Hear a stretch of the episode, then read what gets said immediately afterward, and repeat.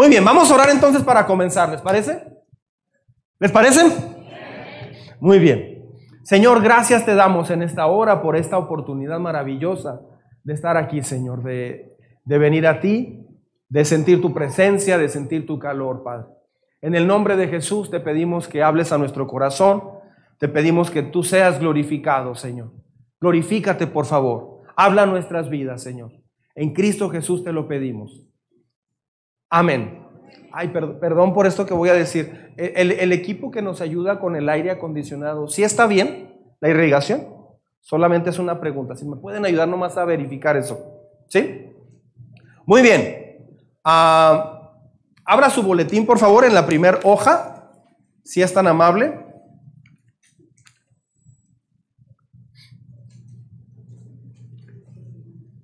Y dice serie inquebrantables.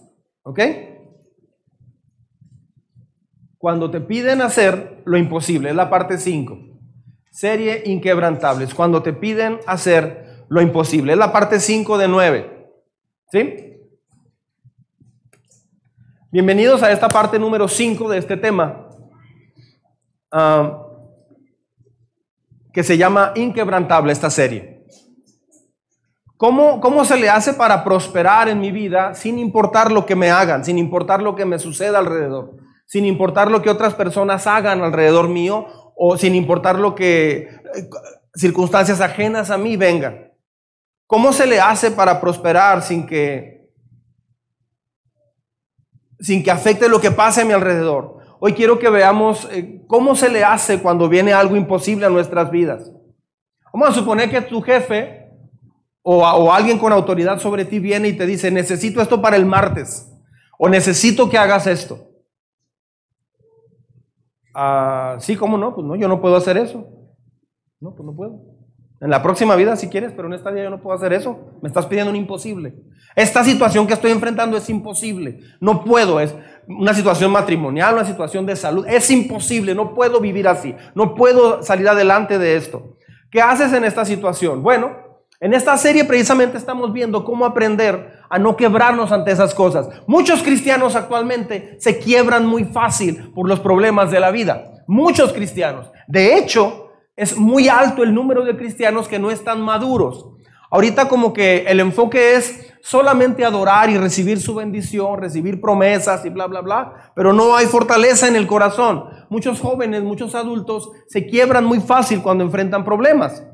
Entonces, ¿qué haces en una situación así? Bueno, ah, cuando nos piden hacer lo imposible, tenemos que entender qué es lo que Dios quiere que hagamos. Y vamos a, abrir nuestras Biblias en este momento, por favor. Abra su Biblia conmigo en el libro de Daniel capítulo 2. Daniel capítulo 2, versículo 1. Daniel 2.1.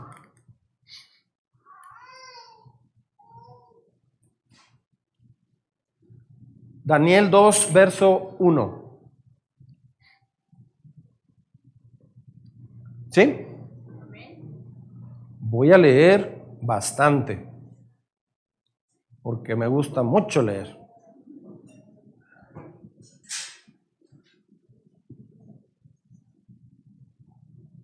Muy bien, ¿listos?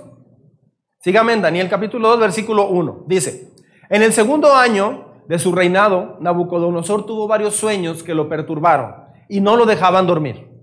Mandó entonces que se reunieran los magos, hechiceros, adivinos, astrólogos de su reino, para que le dieran, para que le dijeran lo que había soñado. Una vez reunidos y ya en, presencia del rey, este les dijo, ¿sí, se, se está entendiendo aquí? Tuve un sueño que me tiene preocupado y quiero saber lo que significa. Los astrólogos le respondieron, que viva su majestad por siempre. Estamos a su servicio, cuéntenos el sueño y nosotros le diremos lo que significa. ¿Sí me está siguiendo? Muy bien. Luego dice, pero el rey les advirtió, mi decisión ya está tomada. Si no me dicen lo que soñé, ni me dan su interpretación, ordenaré que les corten en pedazos y que sus casas sean reducidas a cenizas. ¿Cómo ven? O sea, este, cuando tu presidente se pone bien duro. Y les dice a los adivinos, a los magos, a los hechiceros, porque era un, un imperio que se basaba mucho a eso. Entonces ellos le dicen, denos el sueño. Y él les dice, ya dije, díganme ustedes el sueño, díganos el sueño, su majestad. Y le decimos la interpretación. No, díganme qué soñé. Dice, pero si me dicen lo que soñé y me explican su significado, yo les daré regalos, recompensas y, y grandes honores. Así que comiencen por decirme lo que soñé. Y luego explíquenme su significado. Los astrólogos, ¿sí? No astrónomos, astrólogos, ¿sí? Que leen la vida a través del cielo, las estrellas y todo. Insistieron, si su majestad les cuenta a estos siervos suyos lo que soñó, nosotros le diremos lo que significa.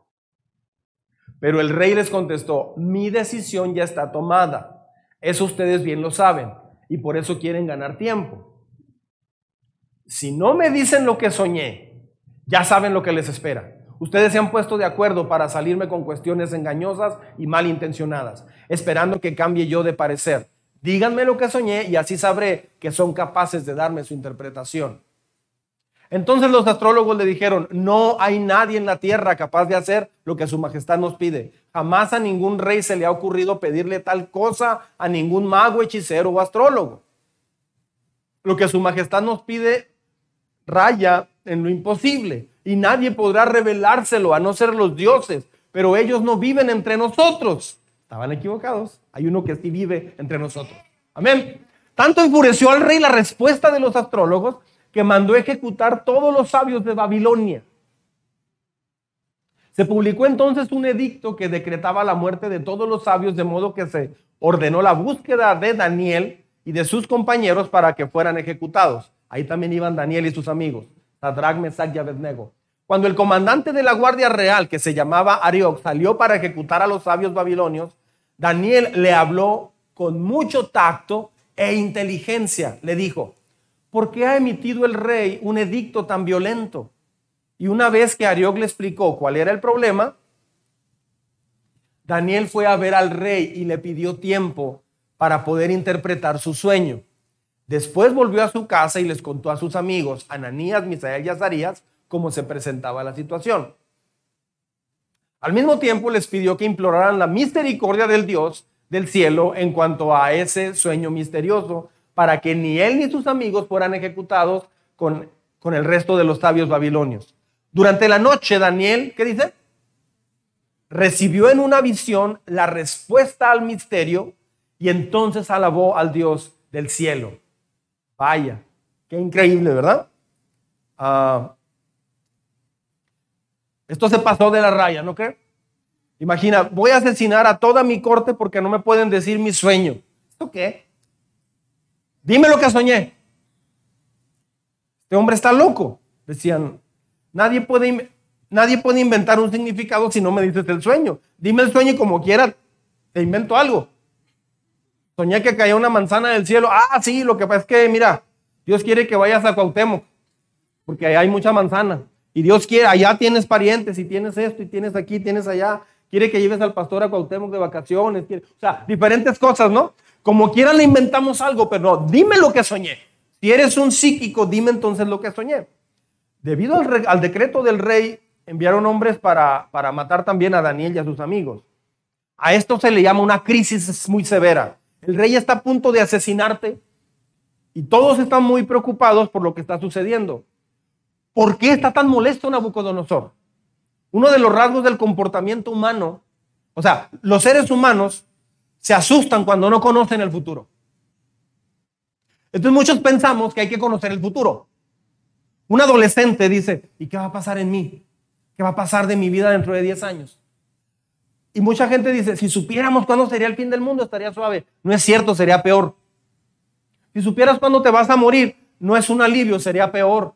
Cada mañana dirías, me faltan ya siete años, ya seis años, cinco años. No vivirías, porque Anhelamos conocer el futuro, pero no estamos preparados para el futuro en realidad. La razón es porque pensamos que si sabemos el futuro, creemos que tenemos más control sobre el futuro, pero no es cierto. No estamos preparados para el futuro.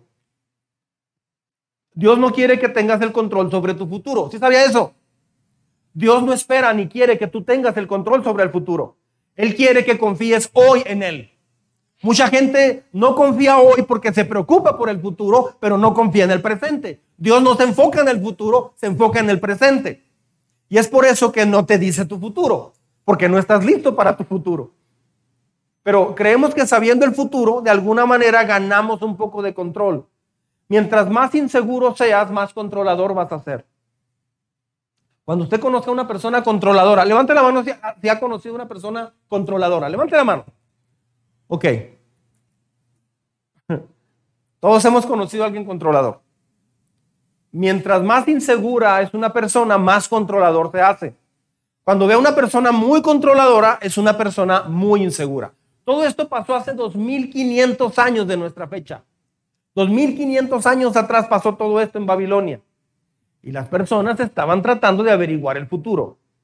Ya que estamos hablando de astrólogos y mediums y psíquicos y espiritismo, voy a hacer un paréntesis rápido y casi, casi me voy a ir a mil por hora. Quiero explicarle tres cosas que Dios dice acerca de predecir el futuro. Solo es un paréntesis. ¿Qué dice Dios de predecir el futuro? El tarot, el, este, el zodiaco, consultar muertos, hacer limpias, todo eso quiero decirle rápido. Nadie sabe el futuro excepto Dios. ¿Sí sabía eso? Nadie lo sabe a ciencia cierta excepto Dios. Ni un psíquico, ni un adivino, ni un medium, ni un astrólogo, nadie. Dios dice que Él es el único que conoce todo el futuro en detalle. Ah, cualquiera que te diga que conoce tu futuro te está mintiendo. ¿Sí? Eclesiastés 8:7, juntos por favor. Nadie sabe lo que le sucederá. Otro texto, Eclesiastés 10:14. Nadie sabe a ciencia cierta qué es lo que va a suceder. Nadie puede predecir el futuro. Cuando Dios dice nadie, es nadie. Ahora, si yo digo muchas generalidades, pues todo el mundo se va a impactar. Por ejemplo, este, Andrea, Andrea, el día de hoy, esta semana, es una semana especial. Conocerás a alguien importante. Habrá decisiones que tomar. Pues siempre hay decisiones que tomar. Vendrá desánimo, pero saldrás adelante. Entonces el jueves llega desánimo y luego ya se acaba todo y el, viernes todo se arregla. Y, mira, me dijeron todo lo que iba a pasar. Son generalidades. Son generalidades. Este, alguien cerca de ti pasará por situaciones especiales. Son puras generalidades. ¿sí? Dios quiere revelarte solamente lo que puedas digerir para obedecerlo en el momento. Eso es lo que Dios te va a mostrar. Todo lo demás depende de Dios. Él quiere que tú confíes, que usted confíe en Dios. Entonces, querer conocer el futuro a través de todo ese feticherío, todas esas cosas, en realidad atenta contra la confianza en Dios. Él revela solamente lo que usted necesita saber. Punto final. Porque Él quiere desarrollar qué? Confianza en Él. ¿Sí? Él quiere que todo el demás tiempo aprendas a confiar en Él. Número dos, todo psíquico y medium son un fraude y son falsos. Lo digo con toda la autoridad. ¿Sí? 100% seguro. Todos los psíquicos, los psíquicos, mediums, adivinos, astrólogos, son un fraude, es falsedad. No lo digo yo, lo dice Dios. Podría darle 50 versículos al respecto, pero no tengo tiempo. Isaías 44, verso 25. Juntos, por favor. Yo frustro las señales de los falsos profetas y ridiculizo a los adivinos. Convierto su sabiduría en necedad. llega un momento donde eso, con el tiempo, te hace que estés atado a eso. Yo cuando era joven, eh, mi papá siempre compraba el, periódico y llegó, llegó un momento donde como por unos dos meses, lo primero que yo hacía era abrir el periódico, veía el signo del el, zodiaco para ver qué, qué me iba a pasar ese día. pero yo batallé para dejar eso. O sea, sí se convirtió en una atadura. Muchas personas cobran al respecto, muchas personas... Eh, es que es bien absurdo. 20 dólares o no sé cuánto cobrarán. Usted tiene una hermana que se llama Rebeca. Y pues ya lo sé, dime otra cosa que no sepa. La Biblia dice que, que detrás de todo eso hay demonios obrando, ¿sabía usted? Y los demonios conocen perfectamente muchas de nuestras cosas que hacemos o, de lo que hace el ser humano. Entonces, Mire lo que dice Levítico 19:31. Juntos, por favor, en voz alta. Levítico 19:31. ¿Listos? No te contamines al recurrir a los medios o a los que consultan a los espíritus de los muertos. Yo soy el Señor tu Dios. Levítico 20, verso 6. Juntos. Me pondré en contra. Dios está hablando de todos los que se entregan a la prostitución espiritual al confiar en mediums o en los que consultan a los espíritus de los muertos. Los eliminaré de la comunidad. es muy serio. Morías apedreado en esa época, cuando estaban los profetas en esa época. Si, estás si usted está involucrado o ha estado involucrado en Ouija, en todo este mugrero, y lo quiero decir así, cartas, leer la mano, aléjese de eso porque Dios aborrece todo eso. Número tres, la prueba de un profeta verdadero es de Dios es 100% de precisión. Es decir, es, si un profeta es verdadero, lo que dice se cumple. Si no es verdadero, no se cumple. ¿Sí? Así es como sabes si alguien que te dice tu futuro y, se dice un predicador o un profeta, es, es, genuino. Mire lo que dice Deuteronomio 18. Tal vez te preguntes, ¿cómo podré conocer un mensaje que no provenga del Señor? Si lo que el profeta proclame en nombre del Señor no se cumple ni se realiza, será señal de que su mensaje no viene del Señor. Ese profeta habrá hablado con, ¿con qué? Con presunción. No le temas. O sea, hay personas que, se autonombran profetas, pero en realidad dicen puras cosas que no. Nos platicó un pastor cuando estaba en el Instituto Bíblico que había una señora en la iglesia que ella tenía la tiendita del pueblo. Y entonces ella le fiaba a las personas de la iglesia. Imagínense que Ileana, levanta su mano, Ileana. Ileana tiene la tiendita aquí entre nosotros. Estamos allá en Cusihuiriachi. Y es la única tiendita que está ahí, un Smart, chiquito. Y entonces llevamos un cartoncito y, anotamos lo que vamos a llevar y Liana nos firma y le vamos pagando cuando llega la quincena. Pero dice este pastor que la gente no le pagaba a la hermana de, de esa iglesia. Y habían pasado como tres meses y muchos le debían mucho dinero y no le pagaban y no le pagaban. Y un día en una reunión de oración ella dijo, hermanos, así dice el Señor, Así dice el Señor. El Señor ha hablado, hermanos, iglesia del Señor. Paguen lo que deben. Dice el Señor, paguen lo que deben. Pues es que ella era la que le debían. Pues a veces se usa esa onda de la profecía, porque si es real, es verdadero, este, es, bíblico, pero a veces se usa de manera ah, engañosa. Entonces, ojo con eso. Isaías 18:20. Busquen las instrucciones y las enseñanzas de Dios. ¿Puede decir esto junto conmigo en voz alta? Busquen las instrucciones y las enseñanzas de Dios. Juntos. Quienes contradicen su palabra están en completa oscuridad.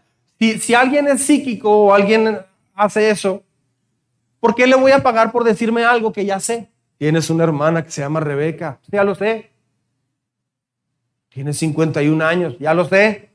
De hecho, hace poco ah, descubrió una persona en Europa que así hacía las cosas y, les decía cosas, era una broma, era como una cámara escondida.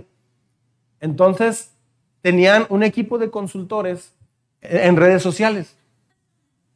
Y, estaban por un chicharito, le estaban diciendo eh, por audio, le estaban, o sea, pasaba, vamos a suponer, mía, pasaba mía, ¿Dónde está mía? ¿Qué está mía? Pasaba mía y lo, te voy a decir tu futuro, te voy a decir quién eres. Mm, tienes un hermano que le dicen el pato. Vives en el paso. Estás en la preparatoria Smoke Village High School, o sea, la prepa de Biomada.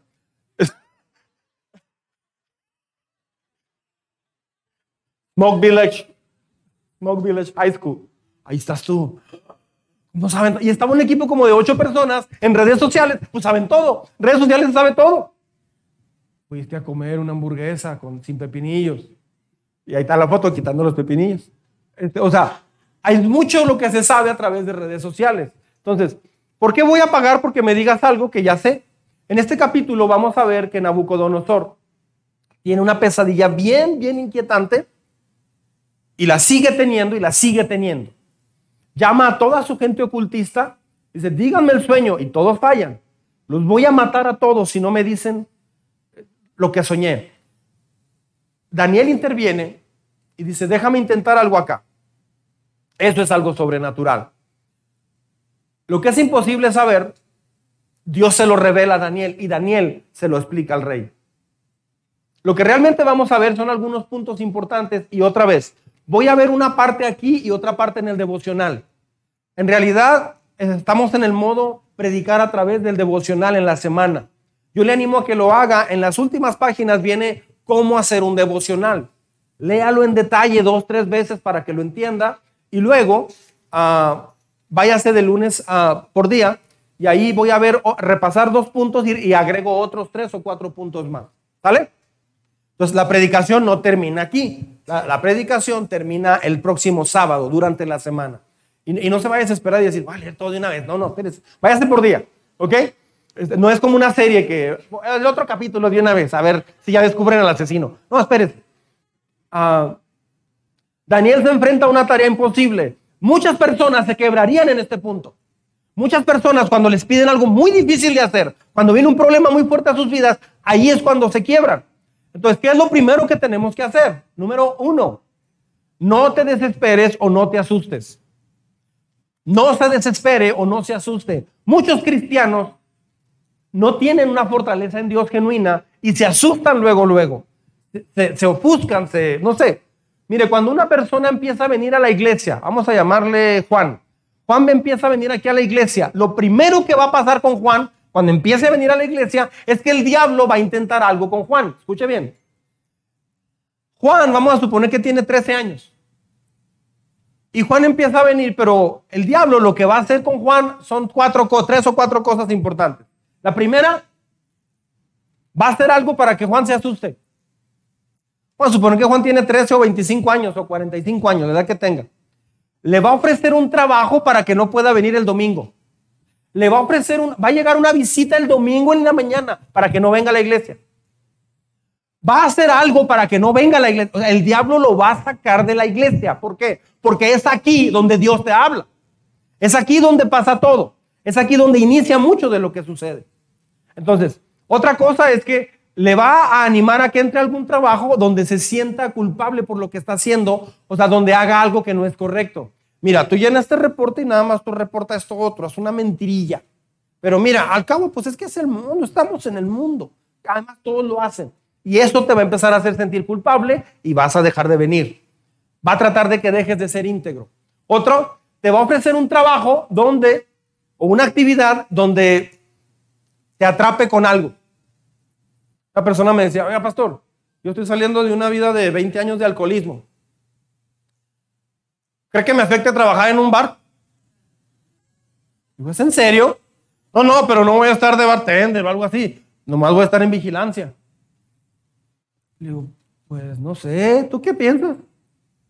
¿Crees que te vas a estar allí en el tocadero? ¿Te va a tocar otra vez? Dios dice que huyas de la tentación. Dios dice que, que resistas al diablo, pero de la tentación, córrele. Entonces, el diablo te va a llevar a eso. O, otra cosa es que te va a hacer que conozcas, que te encuentres con alguien que sentimentalmente amas, que estás enamorada o enamorado, o que estuviste enamorado. Si usted ya está casado o no sé, se va a encontrar con alguien de la secundaria o de la prepa, de la secu. Lolita. Lolita. No se ha hecho nada usted.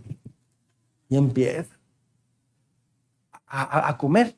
Es que sabe que me está esperando mi esposa para comer. Y sería rápido. Ándele, pues, muy rápido, ¿verdad? Y empieza. Es que, ¿por qué me encontré con ella o con él? Este.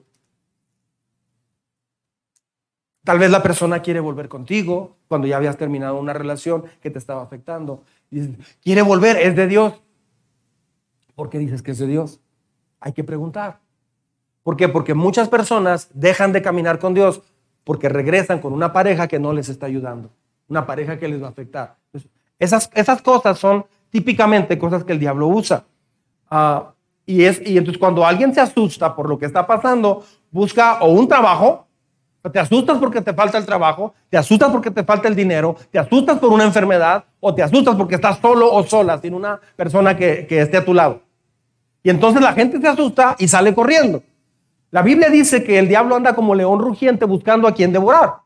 Nos platicó un, un hombre de Dios, un maestro, nos platicó una historia tan interesante. Él fue al África y fue a una reserva de leones y Dice la Biblia que el diablo anda como león rugiente, buscando a quien devorar. ¿Qué es león rugiente? Bueno, él, nos decía, ahí entendí a qué se refiere cuando dice la Biblia león rugiente. En realidad había como siete leones muy jóvenes y había un león ya muy grande.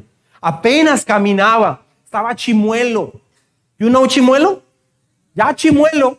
Así, su, su, tía leona le masticaba la comida y luego se la daba este, ya estaba chimuelo, pero el rugido de ese león era tan imponente, nada que ver con el rugido de los leones jóvenes. Entonces, cuando la Biblia dice que anda como león rugiente, en realidad es el león que ruge, pero ni te puede perseguir, ni te va a morder, ni te va a comer, ni te va a hacer nada.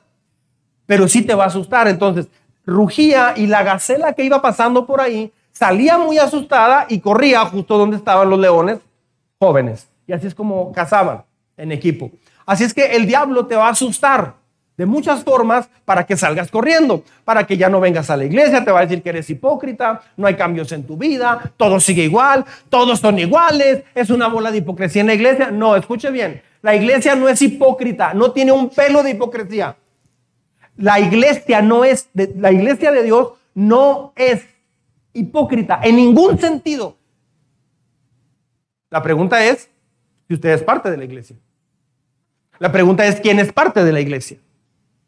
O sea, mucha gente piensa, no, conozco mucha gente que es hipócrita. No, no, es que no son la iglesia. Cuando hay hipocresía, cuando hay una doble vida, cuando hay situaciones que no están bien, esa persona no está viviendo una vida que le agrada a Dios. No se confunda. No, pues es que mi hijo está viendo la iglesia y vivía muy mal y esto y lo otro. Tal vez tu hijo está bien desconectado de Dios, pero viene y hasta ayuda en la iglesia, puede ayudar y hacer todo. Judas era tesorero. Finanzas nada personal. Judas era tesorero y andaba bien mal. Entonces, mire lo que dice Daniel. Bueno, entonces, primer tumbo, primer tumbo, punto. Primer punto, juntos, por favor. No te desesperes o te asustes. Daniel 2.14, aquí va. Cuando Arioc, comandante, juntos, cuando Arioc, comandante de la Guardia Real, llegó a matarlos, Daniel manejó la situación con sabiduría y discreción. Papá, te hablan en la puerta. ¿Quién es? Diga? La PGR y una vende la CEMEFO. O sea, qué horrible de hacer que llegue tu gobierno a matarte. quiénes son? Pues se bajaron unos como seis soldados. AFI, PGR y, la CEMEFO, papá, sí, y un médico. Y de Perches. O sea, debe ser horrible, pues llegaron a buscar a Daniel. O sea, muchos a lo mejor dicen, no, no, es que yo, yo, yo ni temo a Dios, yo ni soy cristiano, yo esto y lo otro. Lo que usted me diga yo haré, pero no me mate. ¿Por qué? Muchos se quiebran ahí. No, no, lo que yo no quiero estar solo, eh, lo que sea, pero ¿Qué tiene? Ya no voy a la iglesia. Si te preocupa que vaya a la iglesia, no importa. No sigo a Dios, pero quiero estar contigo. No, no, no, me, no, no, me despida, no importa. Voy a hacer eso que me pide, pero no me dejes sin trabajo. Necesito comer. Si, quiere que trabaje el domingo, trabajo el domingo, no importa. Y el miércoles que vengo a los cursos, no importa. Lo que más me interesa es el trabajo. El, el trabajo es sagrado para mí. Cuente conmigo. Puedo ser su gran ejecutivo en esta ciudad. Se quiebra. No saben poner a Dios en primer lugar. Este chavo, este jovencito Daniel, tiene 17 años, 18 años aquí. y pasa esta situación con honores. Es un joven increíble. Creo que no estaba usando TikTok, creo, que no estaba viendo Facebook, otras cosas, Instagram. No estaba tomándose fotos, no estaba, no, no andaba perdiendo el tiempo. Sabía lo que estaba haciendo. Llegan para matarlo y maneja todo con mucha sabiduría y con mucha discreción. Nada mal para un adolescente. Nada mal para un adolescente. Hay adultos que con eso se hubieran muerto prácticamente. Reniegan de Dios y se olvidan de Dios y, se quiebra su fe. Por eso esta serie es inquebrantables. Porque la pandemia demostró una cosa. Yo, yo pude ver en la pandemia que en realidad el cristianismo que se decía que había en nosotros, la fe que se decía que había, no era tal cosa. No era tal cosa.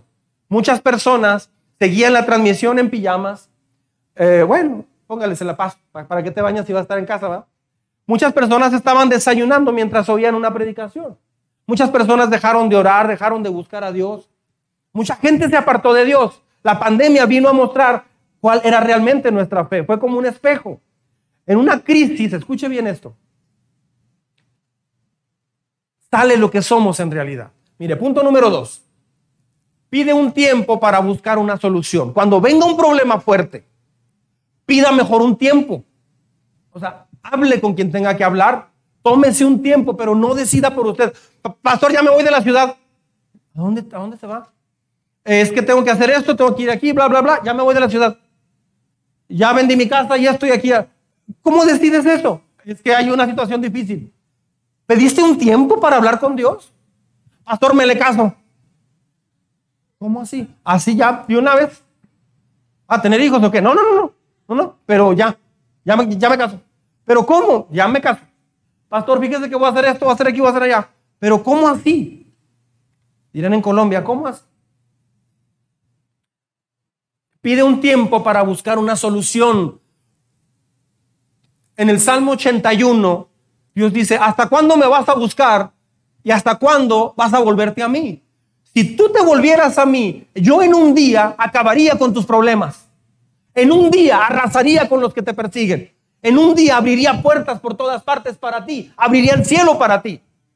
En un día. ¿Por qué entonces no me buscas? En Habacuc, Dios le dice a los, a los babilonios, el pecado de ustedes, de los babilonios, es haber hecho de su fortaleza un Dios propio. Y eso nos pasa mucho, ¿verdad que sí? Del área más fuerte que tenemos, la elevamos a categoría de Dios. Alguien que sabe improvisar, ya se convierte en un improvisador para todo. No, no, yo voy a encontrar una solución, alguien que resuelve problemas, yo voy a resolver, no se preocupe.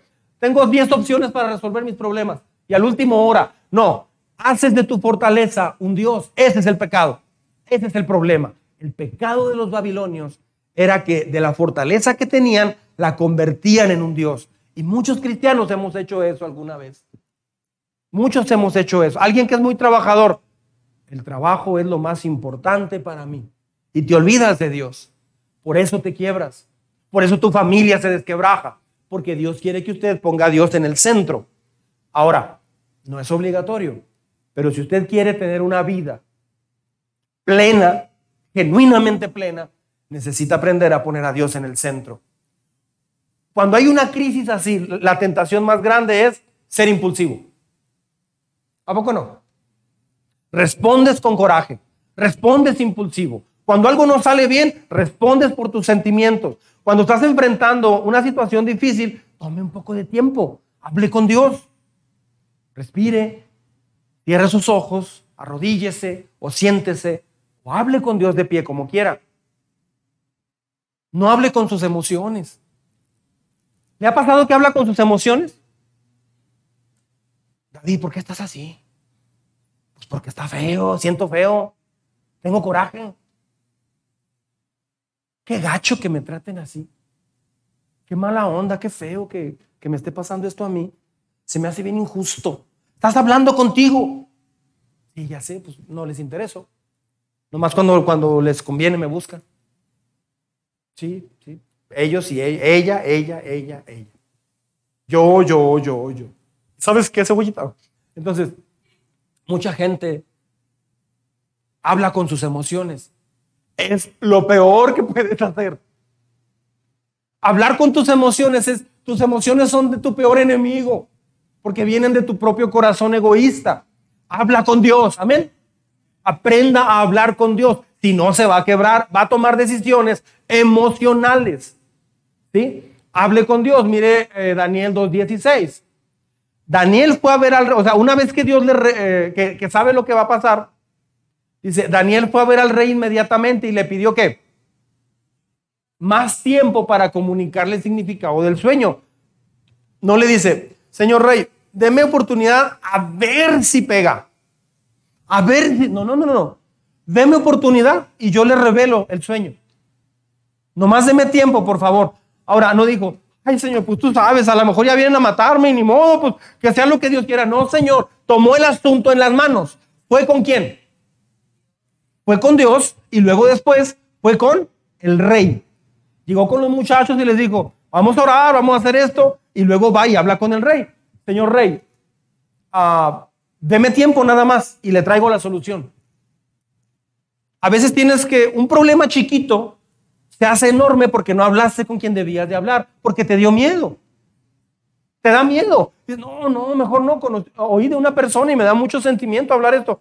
Había una mujer que le salieron dos bolas aquí en, uno, en uno de sus pechos y ella empezó a llorar y a asustarse tanto porque tenía miedo que fuera cáncer. Duró dos años para ir a revisarse. Ya no eran dos bolitas, eran ya mucho. Pero ella tenía pavor y lloraba porque decía que le iban a decir que era cáncer. Y por eso no fue. No supo qué hacer, le ganó el miedo, no pidió tiempo, no fue con Dios, no resolvió el problema a tiempo. Falleció de cáncer. Y la respuesta del médico fue, si hubiera venido a tiempo, sería otra cosa. Ya tiene metástasis por todo su cuerpo. No hay nada que se pueda hacer. Faltan dos meses o tres meses. Daniel es, increíble porque va directamente con el rey. Le pregunta primero a Arioc le dice, ¿por qué emitieron este, este, este juicio tan fuerte? ¿Qué pasó? Es que el rey tuvo esto, así, así, así. Ah, ok. Bueno, pues a ver qué. No, no, fue rápido y habla con el rey. Señor rey, ¿me permite? Deme tiempo, bla, bla, bla, bla, bla. Arregla todo rápido. Mientras, mientras tomas tiempo para una solución, tienes contacto con la persona que necesitas tener contacto. A veces hay gente que no, no habla, no dice nada, pero la persona está tratando de resolverlo sin hablar con la persona afectada. Tiene que hablar. Se necesita hablar. Hay gente que no habla porque no sabe confrontar, porque tiene miedo, no confía en Dios. No lo deje para más tarde, eso es muy valiente. Vemos a un joven de 17 años haciendo esto.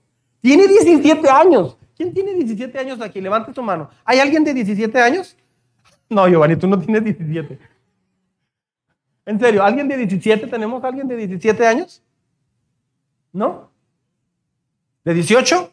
¿Más cercano? Ponte de pie, Alexis. Es más, vente, para acá, mira. Vamos a recortarte. Voltea para allá.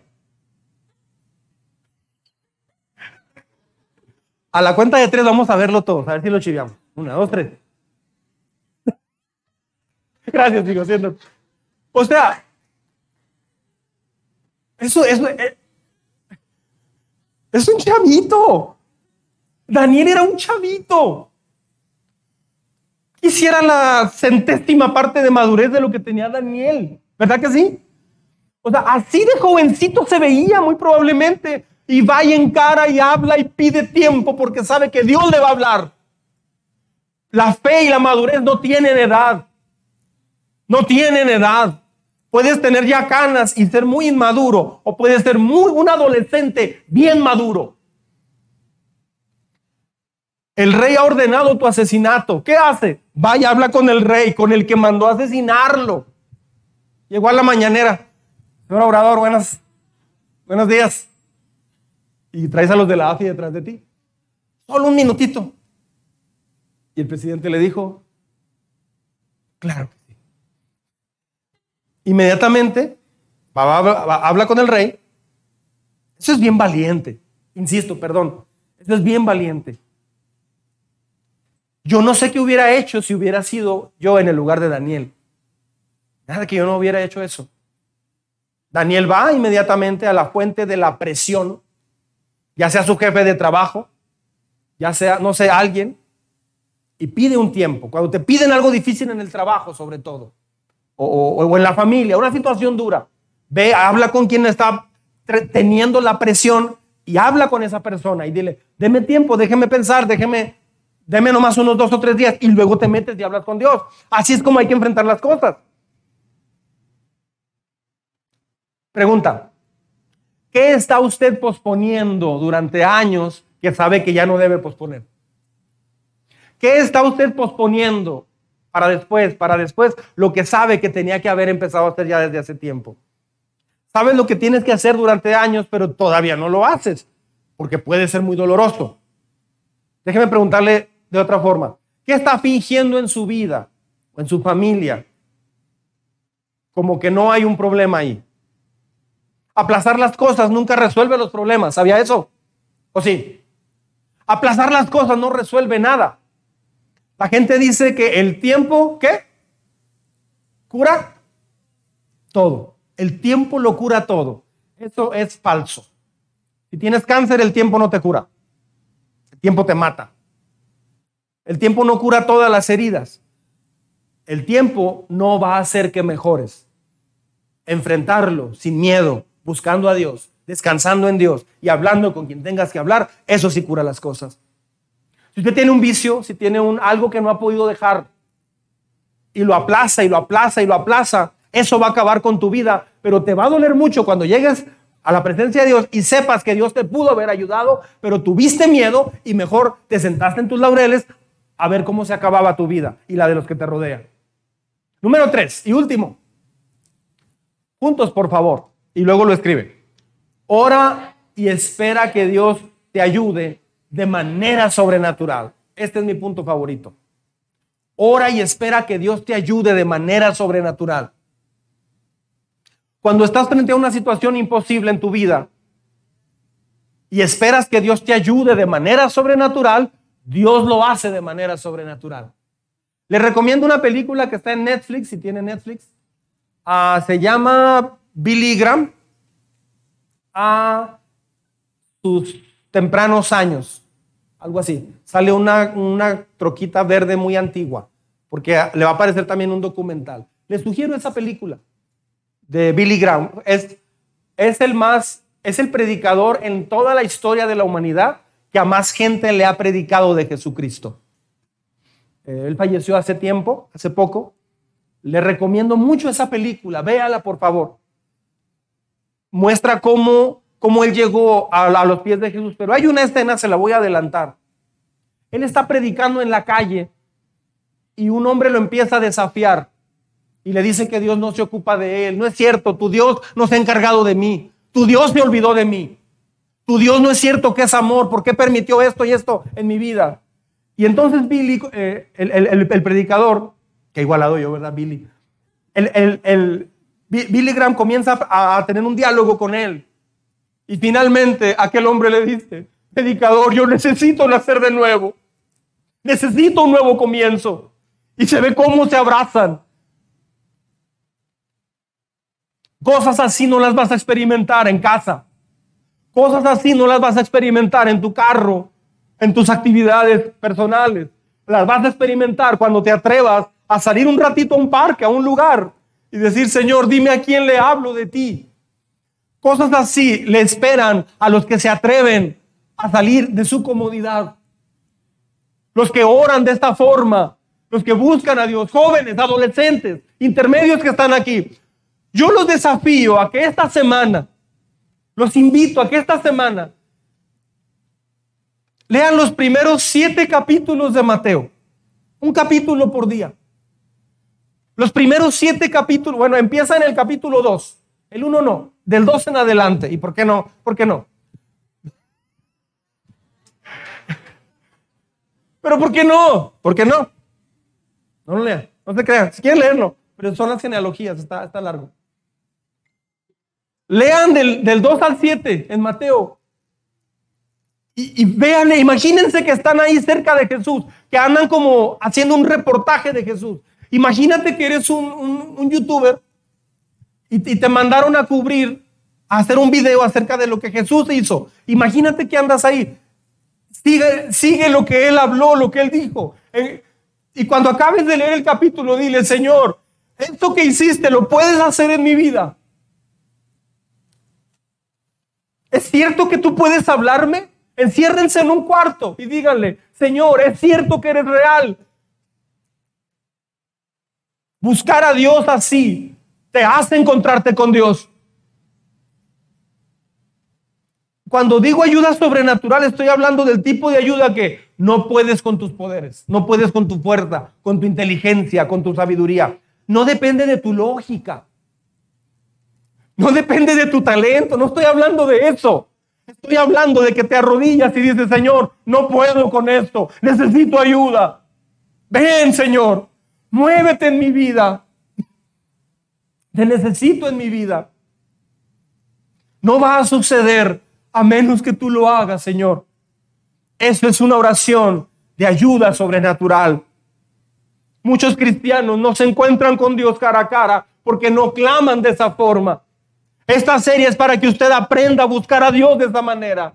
Ahorita tuvimos oración a las 10.20 de la mañana. Están todos invitados. Todos los domingos a las 10.20 oramos por lo que Dios va a hacer en la semana. Todo el mundo está invitado.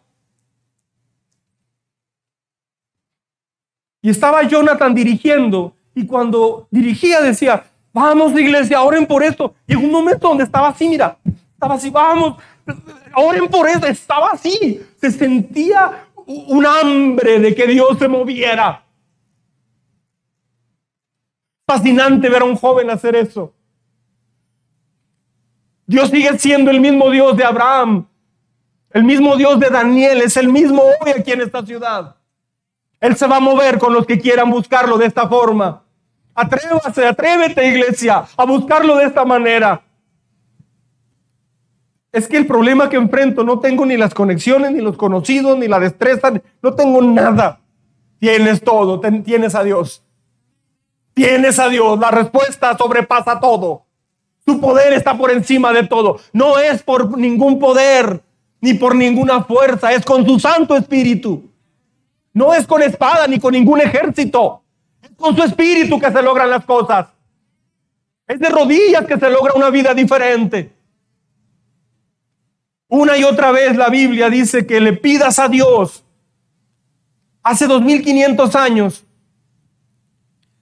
en esa época donde Daniel estaba acá en Babilonia, se quedaba un profeta en Jerusalén. O sea, que no se los llevaron a Babilonia, se llevaron solo el 25% aproximadamente. Hubo unos que se quedaron en, en Jerusalén. Y entre ellos, ¿quién cree que estaba? Jeremías. ¿Ha leído Jeremías? ¿Ha oído el profeta Jeremías? Muchos han leído este texto que voy a poner, pero no saben en qué época y en qué situación fue escrito este texto que voy a dar a continuación. Fue escrito justo en el momento en que está pasando todo esto, donde es amenazado Daniel y sus amigos. Dice, clama a mí y te responderé. Te daré a conocer cosas grandes y ocultas que tú no sabes. Este texto fue escrito en Jerusalén mientras en Babilonia se estaba luchando entre la vida y la muerte por estos jovencitos. Dios es increíble. Dios es grande. Es exactamente lo que necesitaba Daniel. Necesita que Dios le muestre. Escuche bien, por favor. Necesitaba que Dios le mostrara lo que él no podía descubrir por sí mismo. ¿Me deja repetirlo? Que el Espíritu Santo lo taladre en tu corazón, en, mi corazón también en esta hora. Necesitas, iglesia, buscar que Dios te muestre lo que no has podido encontrar por ti mismo. Necesitas que Dios te muestre, te explique lo que no has podido entender hasta el día de hoy. Solamente se logra solas con Dios. Hay algunas cosas en la vida que puedes tratar de arreglar y hacer, averiguar pero necesitas clamar a Dios si quieres la respuesta contundente y clara del Señor. La Biblia dice que tú no tienes porque no pides. No tienes porque no pides. No tienes porque no pides. Dios dice eso. Y cuando le preguntaban, va a ser de acuerdo a tu fe.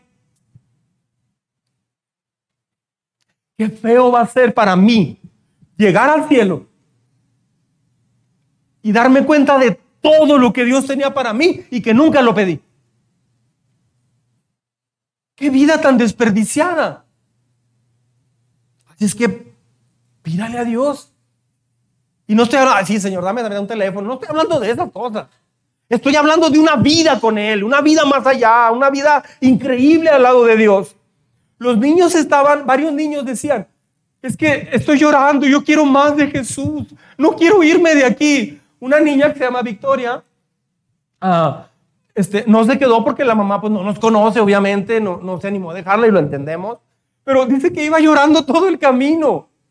¿Qué niño de siete años, qué niña de siete años se va llorando a su casa? Pero llorando, llorando, porque no se pudo quedar en el retiro. Esto es el mover de Dios. Una niña decía, es que siento algo bien bonito aquí. Varios niños fueron llenos del Espíritu de Dios. Hay tantas cosas que, que perdemos. Algunos papás dirían, ¿mi hijo? Hay papás que vienen y ven a sus hijos, chicos o grandes, servir en algo y dicen, mira este, o mira esta. Aquí sí lava platos y en la casa no. Y los regañan. Yo entiendo la frustración como papá, lo entiendo. Pero mejor tome eso e impúlselos más en lugar de decirle, sí, pero, pero en la iglesia sí, ¿verdad? No, no haga eso, papá. Ahora, papá, mamá, le doy la razón. No se sienta culpable ni exhibido o exhibida. Le doy la razón. Debe ser frustrante eso. Una mamá me dijo, pastor, si ni sabe barrer. Ella barrió todo esto. Ni ha barrido su cuarto en quién sabe cuánto. Su cuarto es la zona cero. Y aquí está sirviendo. Pastor, le entrego mi vida a Jesús. Dios es real. Papás, a veces aquí Dios hace cosas en nuestros hijos que no logramos hacer nosotros como papás por años. Pero no es que no es que yo como pastor sea mejor líder que usted. No, no, no lo malentienda. No es que aquí ah, no hay nada oculto. ¿Sabe qué? Que los niños y los jóvenes empiezan a encontrar una plataforma donde intentar servir, donde aprender esto y aprender aquello, y se animan a hacerlo. Démosle gracias a Dios por nuestros jóvenes. Porque no todos siguen. No todos siguen. Pero los que están y los que van llegando y los que espero que regresen un día, Dios tiene un plan para sus vidas. Veinte veces en el Nuevo Testamento Jesús dijo, pide, pidan y se les dará, pidan. Dios dice, clama a mí y yo te responderé. Podías haber dicho, Señor, muéstrame algo grande y maravilloso. Muchas cosas de mi vida en realidad son oraciones contestadas. ¿Sabía eso? Esta iglesia es una oración contestada, este edificio es una oración contestada. Mi matrimonio es una oración contestada, mis hijas son una oración contestada. Yo vi a mis hijas en visión antes de que, de que se aliviara mi esposa. Señor, yo no puedo saber esto por mí mismo, dice Daniel revélame y Dios le muestra. Pero hay una condición. Hay una condición. Cuando oras, espera la respuesta de Dios. Eso es fe. Muchos cristianos oran y no esperan que Dios vaya a hacer algo. Señor, te pido que bendigas a mi tío que te conozca. Ah, ya sabía, mi tío es bien necio. Y se van. No creen. No creen. Señor, te pido pues que me proveas un trabajo, aunque ya te he pedido un año y no me has proveído, ¿por qué lo harías ahorita? ¿Andarás de buenas o qué? Pero bueno, si tú quieres, a ver si pega esta, Señor. Le voy a decir algo, no se moleste en orar. Dios no responde a una oración así. Ore y espere que Dios va a hacer algo sobrenatural. Si oras y piensas que Dios no va a hacer nada, no, Dios no te va a dar nada. No se moleste en orar. Dios dice lo siguiente, no, Dios no responde a ese tipo de oraciones. Dios no responde a las quejas. You know quejas? ¿Sí? Dios no responde a las quejas. No, no, no me estoy quejando. Tal vez de labios no, pero adentro sí. Y Señor, pues ya ves que no tengo el, el trabajo que necesito y pues como, como no me amas, no lo estás, eso no estás orando. Estoy hablando el sentir del corazón. Por afuera la, persona está orando. Y Padre, súpleme, Señor. Súpleme. Yo sé que tú me amas. Yo Pero adentro hay otro lenguaje. Y Dios escucha con el tetoscopio. Sí, Señor, pues yo, ya ves que no me amas. Soy, soy el olvidado. Pero bueno, Señor, a ver si, me podrías bendecir un poquito de lo que bendices a todos los de alrededor mío. Ya ves que alrededor mío a, todos los bendices mucho y a mí nada. Aunque sea un 1%, Señor. Eso es lo, el sentir que hay. Ya ves que he sufrido mucho yo, Señor. De veras. Yo le he sufrido tan feo, Señor. Y tú no, ni, ni te has apiadado de mí. Pero bueno, aquí estoy, Padre. Siguiendo tus pisadas. Eso no lo dices, pero lo sientes. Esa oración no la escucha Dios. Siempre que ore, tiene que cuidar que lo que esté hablando esté conectado con su corazón. Si hay algo raro, en ese momento pida perdón y pregúntele, Señor, esto que estoy pensando y sintiendo, ¿qué es? Y si, Dios, le, Dios le va a mostrar lo que es, pida perdón en ese momento. Y entonces siga orando. Dios no responde a las quejas ni a los lamentos. Dios no responde a un reproche. Pero Dios se mueve instantáneamente cuando confía. Se mueve cuando tienes fe. ¿Cuál fue el sueño de Nabucodonosor? Voy terminando. Este fue el sueño. Él tuvo, el imperio babilónico fue el primer imperio en la tierra. Y él tuvo este, fíjate, escúchame bien. Si fueras Dios, si tú fueras Dios, ¿cómo le comunicas a los, a los de la tierra, a los seres humanos, que existes? ¿Cómo les haces saber que sí eres real y que hay una vida eterna y que los que no crean y vivan para Él, muriéndose, van al infierno, a la perdición eterna, a la separación eterna de Dios. Alguien que no camina con Jesús, una vez que muera, lo más doloroso no va a ser el infierno en sí por el fuego. Lo más doloroso es saber que nunca en la eternidad, nunca vas a poder tener oportunidad de volver a Dios. Nunca. Si mueres sin Dios, jamás se acabó tu oportunidad no vas a poder ir a Dios nunca jamás. Solo en vida decides eso. Esto es el infierno. Si tú fueras Dios, ¿cómo le comunicas a los seres humanos que realmente hay un cielo, hay un infierno, hay una salvación, hay, un, Padre amoroso, que tú, que tú puedes llevarlos al cielo cuando mueran y que aquí en la tierra les puedes dar una vida increíble? ¿Cómo le harías? Yo haría lo mismo. Dios cuando está el primer imperio, lo primero que hace es le revela al principal emperador del mundo, al rey Nabucodonosor, le muestra este sueño. Y este sueño tiene características interesantes. La cabeza es de oro. Dios va eh, con Daniel, le revela todo y Daniel va con el rey y le explica todo el sueño. Señor rey, le voy a interpretar su sueño. Usted soñó esto una estatua muy grande. Esa cabeza de oro es usted, señor rey. Es el imperio babilónico. Usted es el primer imperio en la historia de la humanidad. Le voy a decir toda la historia de la humanidad en los próximos cuatro minutos. Sígame con cuidado. ¿Quiere conocer el futuro realmente? Se lo voy a decir. Dios, Dios sí lo dice en detalle. El primer imperio fue el imperio babilónico, es de oro. El segundo es el medo persa, es de plata. Ya no es de oro, es de plata los hombros hasta, aquí, es el imperio, los medos y los persas. Ah, curiosamente, en la historia secular, la historia de Babilonia se conoce como la edad de oro. El imperio medo persa se le conoce como la edad de plata. Y luego, el, el, tres, el tercero, que es esto, es un tercer imperio.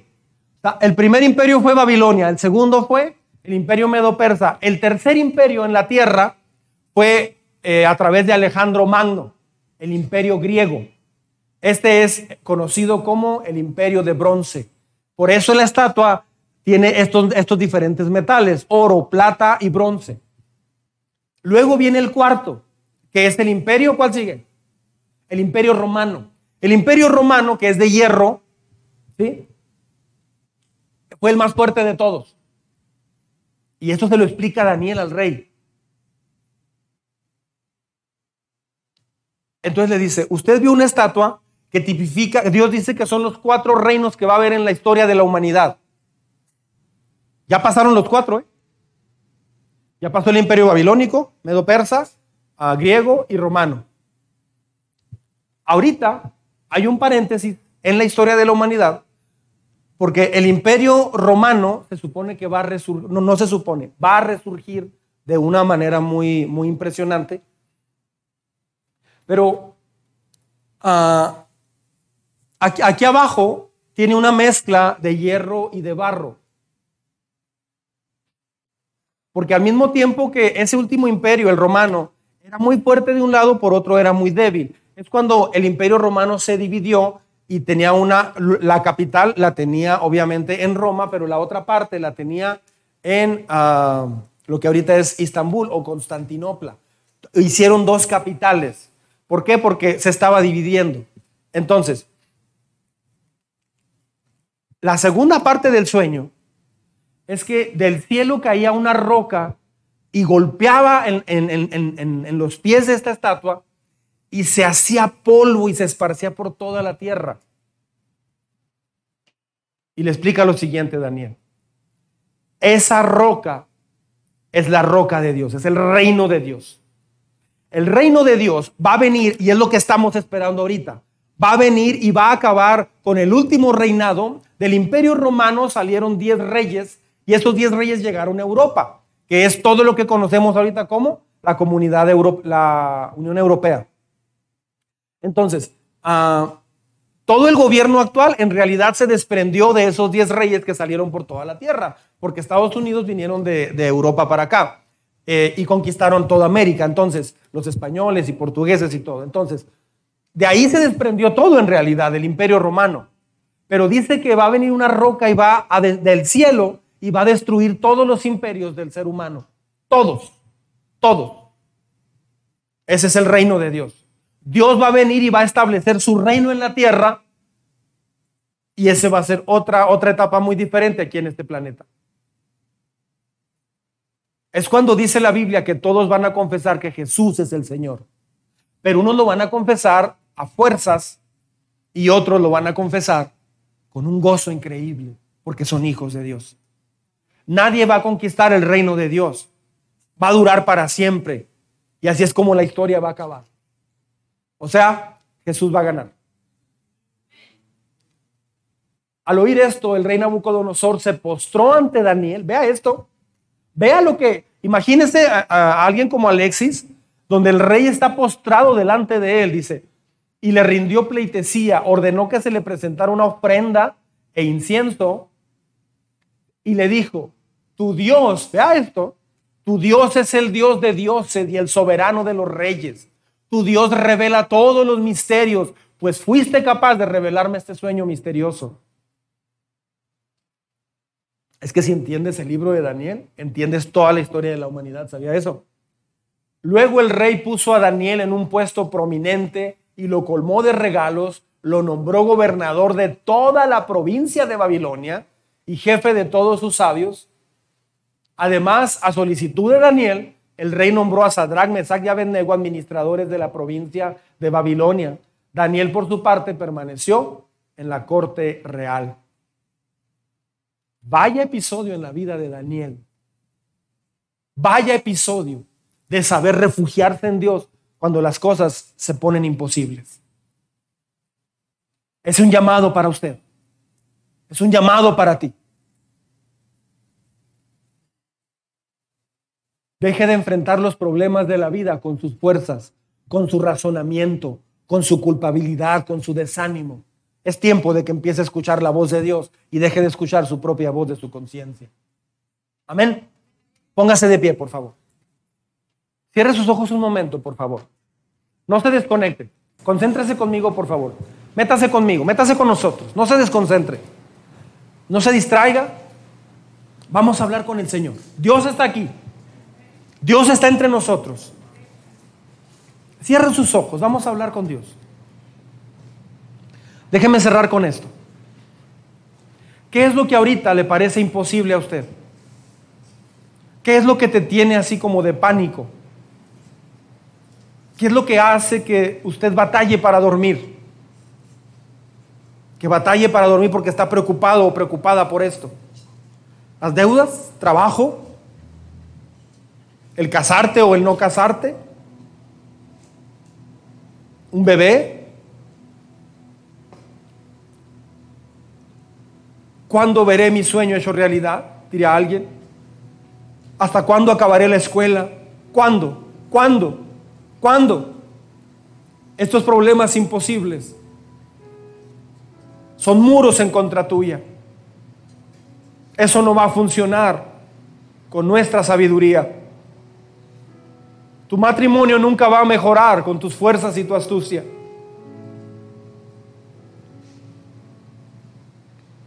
¿Cuándo fue la última noche que estuvo como Daniel orando toda la noche o gran parte de la noche por ese problema? No se ora de esa forma porque no se cree que Dios responda de forma sobrenatural. Daniel no durmió esa noche porque oró a Dios toda la noche. Se entregó a Dios en esa noche. Usted haga lo mismo. Tu historia no tiene que terminar mal. No tienes por qué ser derrotado. porque mejor no proclamas una noche para Dios?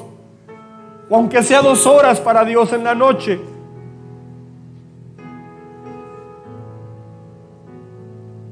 Esta noche yo te desafío, yo lo desafío a usted.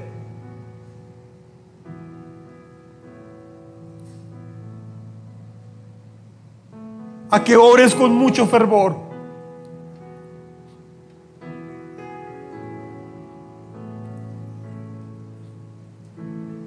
Le has pedido a Dios que te ayude esperando que Él te ayude realmente.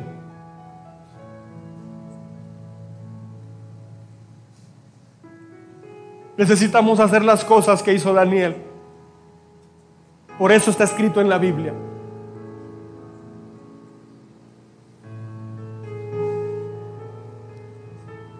Ven a Él.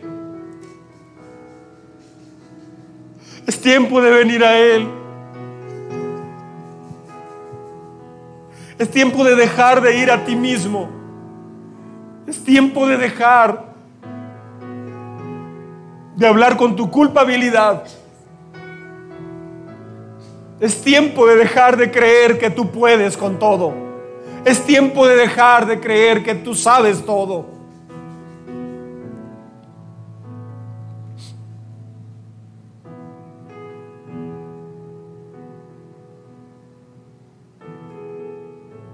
O si no va a venir una catástrofe a tu vida. Porque piensas que no necesitas a Dios. Porque dejaste de aprender. Ni los clarividentes, ni la astrología, ni el horóscopo, ni las hojas de té, ni la ouija. Sabe tu futuro como Dios lo sabe. Y por eso hoy Dios te habla y te dice, ven, ven, búscame. Solo Dios te puede mostrar lo que necesitas hacer en esta semana.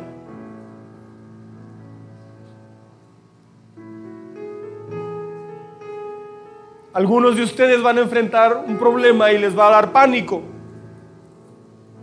¿qué van a hacer? ¿O qué vamos a hacer? ¿Vas a tener miedo? ¿O vas a pedir un tiempo para informarte? ¿Vas a orar con tus amigos? ¿Vas a orar toda una noche esperando un milagro de Dios? ¿O vas a dormirte preocupado? Muchos en lugar de orar se preocupan. Dios quiere hacer lo que hizo con Daniel en tu vida.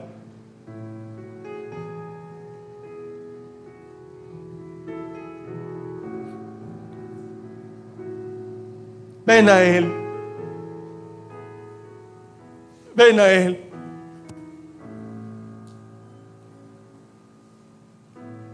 Si usted quiere agregar a su vida esto, esta, e, esto que hizo Daniel, acompáñeme en esta oración. Señor,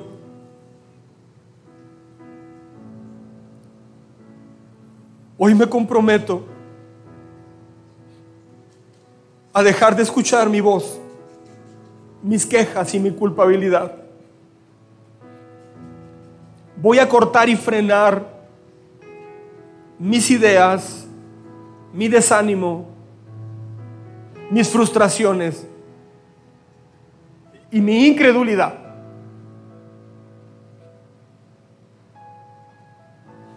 En cambio voy a orar. Voy a hablar con quien tenga que hablar. Pero también voy a orar. Y te voy a buscar, Señor.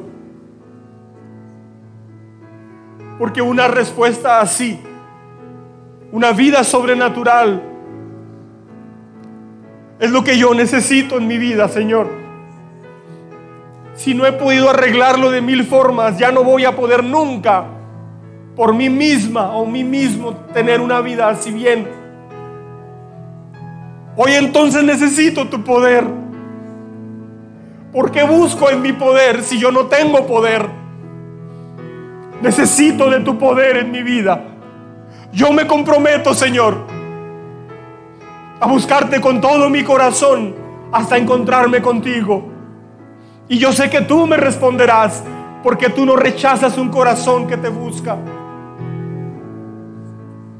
Hay cosas en mi hogar que me dan tristeza, pero hoy te voy a buscar y voy a esperar una respuesta de ti. Hoy rechazo cualquier conformismo mío. Hoy me vuelvo a ti, Señor. Tú dices, clama a mí y yo te responderé. Bien, lo voy a hacer. Lo voy a hacer, Señor. Esperando una respuesta contundente de parte tuya. Entre más grande es el problema, más grande será la victoria. Ayúdame a ver el problema que enfrento con un enfoque espiritual, no con un enfoque humano. No quiero verlo con mis fuerzas, sino con tu Santo Espíritu. Te voy a adorar, Señor. Te voy a bendecir en medio del problema. Te voy a agradecer por lo que vas a hacer. Te voy a alabar por lo que vas a responder. Te voy a agradecer de antemano, porque hoy me has dado la promesa de que si clamo a ti, tú me vas a responder. Te agradezco por tu consuelo hoy, por tu instrucción tan específica, por recordarme lo básico de la vida cristiana hoy. Señor, tantas veces me has ayudado en el pasado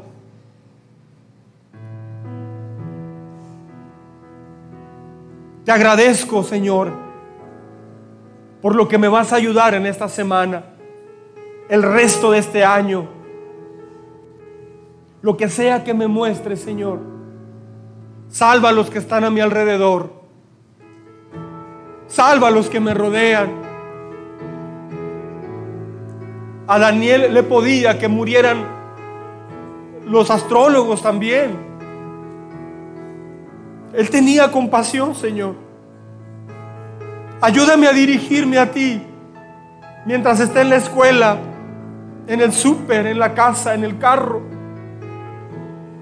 Y, ayúdame a adorarte. Úsame, Señor, para salvar a otros. Señor Jesús, te pido que salves a los que me rodean.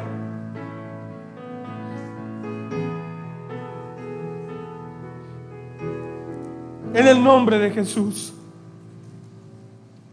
Habrá alguien el día de hoy que, que se está dando cuenta que necesita entregarle su vida a Jesús públicamente.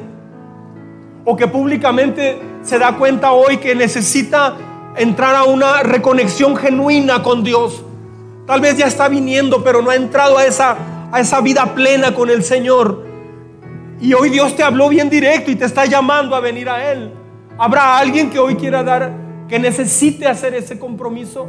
Públicamente. ¿Por qué públicamente? Porque cada persona que Jesús llamó a sus pies lo hizo de manera pública. Él dijo, el que me confiesa delante de la gente, yo lo confesaré delante de los ángeles. Habrá alguien que hoy quiera reentregar, reconsagrar su vida a Dios y volverse de todo corazón. ¿Por qué no viene acá al frente, aquí? Y oramos, aquí debajo de esta plataforma. ¿Por qué no pasa con toda libertad? ¿Por qué no entregarle tu vida hoy a Jesús? Tal vez lo hiciste de forma personal. ¿Por qué no hacerlo también de forma pública? Puedes hacerlo también de forma pública. Habrá alguien que hoy quiera venir a los pies de Jesús. Venga acá al frente. Yo quiero orar por usted. Oren conmigo, por favor, las personas que pasaron. ¿Habrá alguien más que quiera pasar? ¿Habrá alguien que quiera un parteaguas en su vida? Y diga, yo voy a buscar a Dios de esta forma. ¿Habrá alguien más? Nadie debe darle pena pasar. Jesús no se avergonzó morir en la cruz por ti. Hay que correr a encontrarse con Jesús. Las personas que pasaron, repitan conmigo esta oración.